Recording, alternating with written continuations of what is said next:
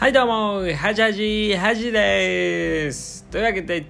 10月20日火曜日今日も元気に配信していきたいと思います。皆さんいかがお過ごしでしょうか、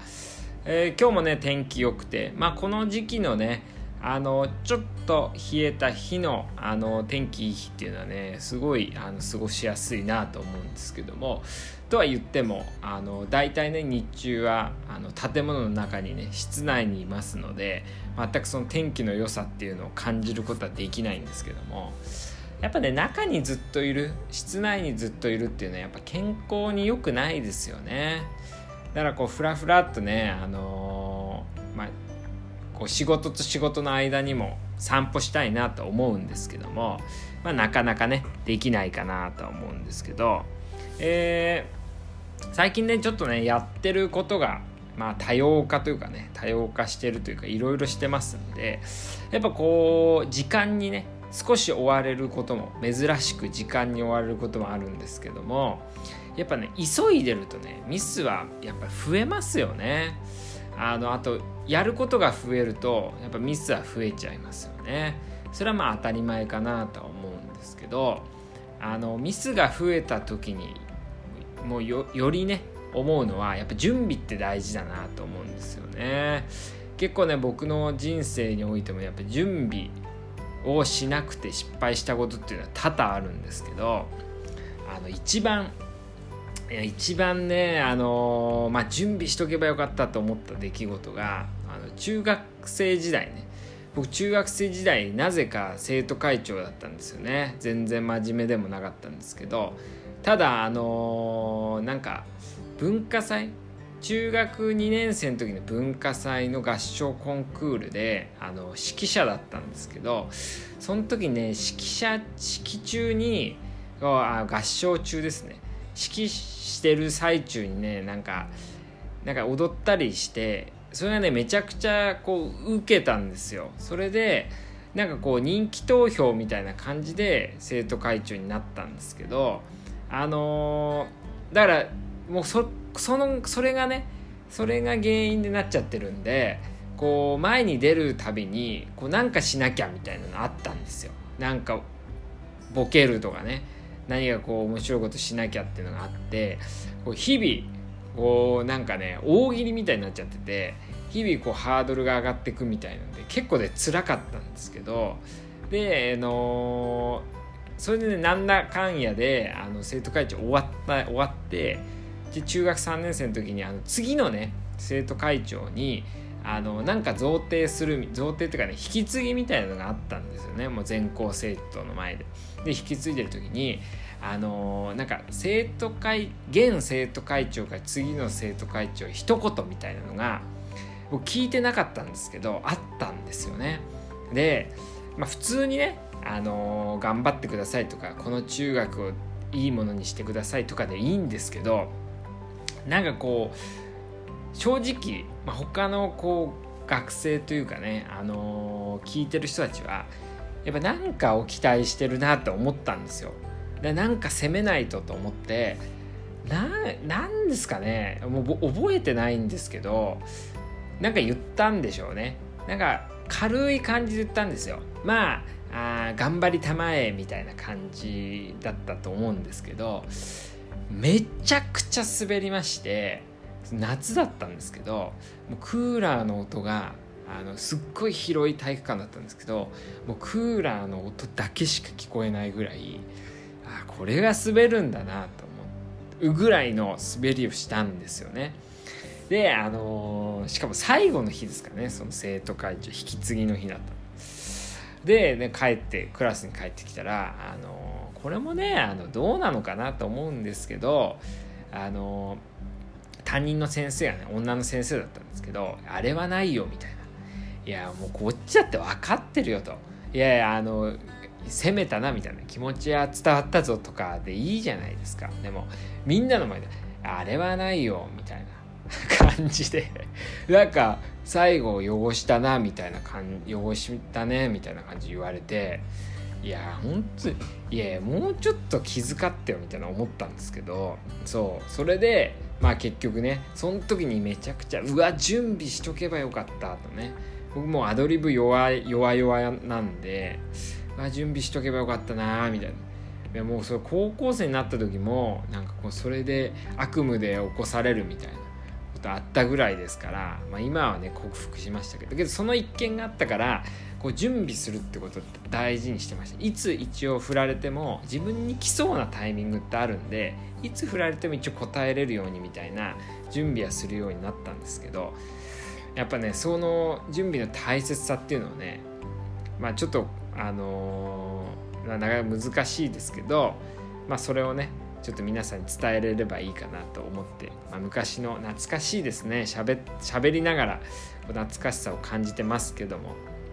というわけで、えー、今日は火曜日というわけでハジのフェイバリットブックということで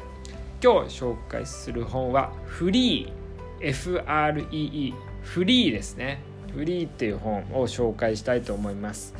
えー、これはあのー、やっぱね今皆さん生きてる中でも無料のものって増えましたよね。まあ普通にパソコンのねあの Google とか検索するのも無料ですし YouTube も無料ですし基本的にはね。その無料のビジネスっていうのはどういうものなのかどういう歴史があって今後どうなっていくかっていう本なんですけどこれまあ結構前ですね4年前ぐらいに発売された本なんですけどこれは面白かったですね。これいいいい本でしたね。結構これも厚めの本なんですけどすごい面白かったです。でまあこの本でね言ってんのはあのまあ例え話とかねあのよ結構こうふんだんに使われてるんですけど例えばあのひげ剃りのあのキングジレットってあるんですけどこれ使い捨てのカミソリあのカミソリのあの元ねこう器具の部分は安く売ってこう替え刃をちょっと高めにしてこう替え刃だけ取り替えるような。まあだからあので利益を生むみたいな。あのプリンターのねインクとかもそうですけど今に近いものあるかなでこう19世紀にねある会社がその新しいこうなんかジェルみたいなね。ジェルってあの体に塗るとかじゃなくてあの食べ物のジェルの販売において最初にレシピ本をいろんな家にこう無料でね配布したんですよ。そしたらそのジェルがめちゃくちゃ売れたっていうね。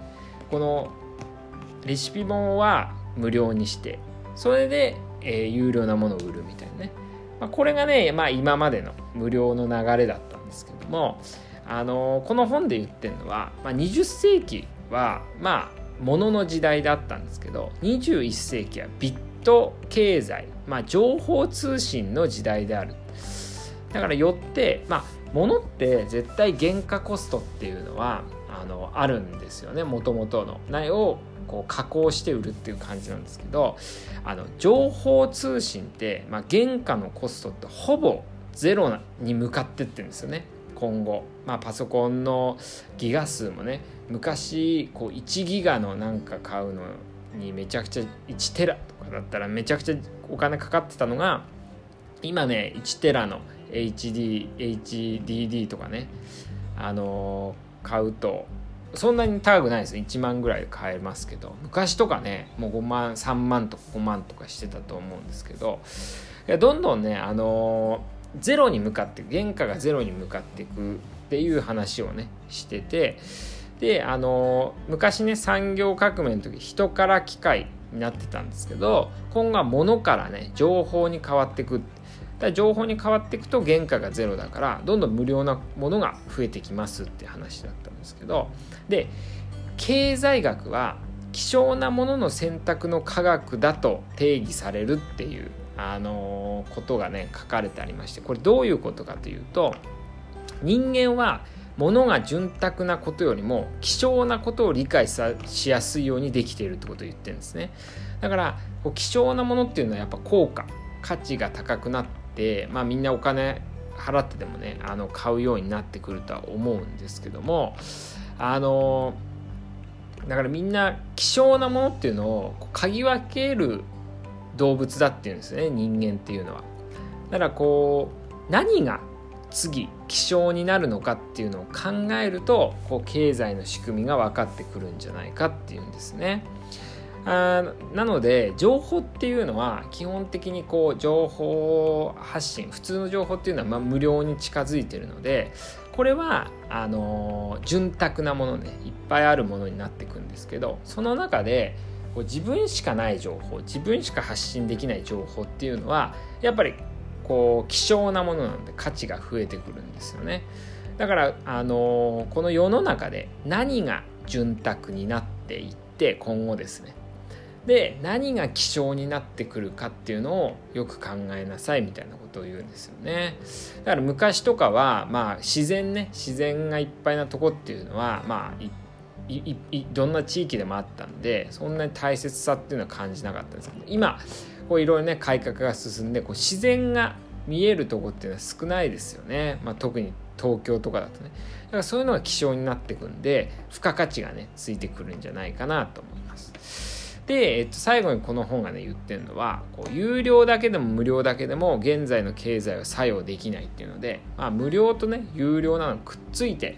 いろいろサービスをあの考えた方がいいんじゃないかってことを言ってて、まあ、確かにその通りですよね。だから何を無料にして何を有料にするのかっていうのをしっかり考えないといけない。何かねビジネスする場合は考えなきゃいけないなっていう。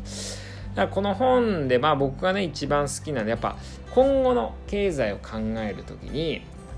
何が潤沢になって何が希少になっていくかっていうのを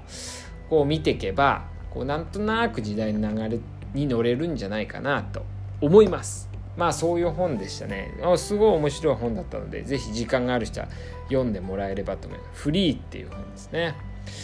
というわけで、えー、今日はね、準備が大事だって話とフリーの話をさせていただきました。では、おやすみなさい。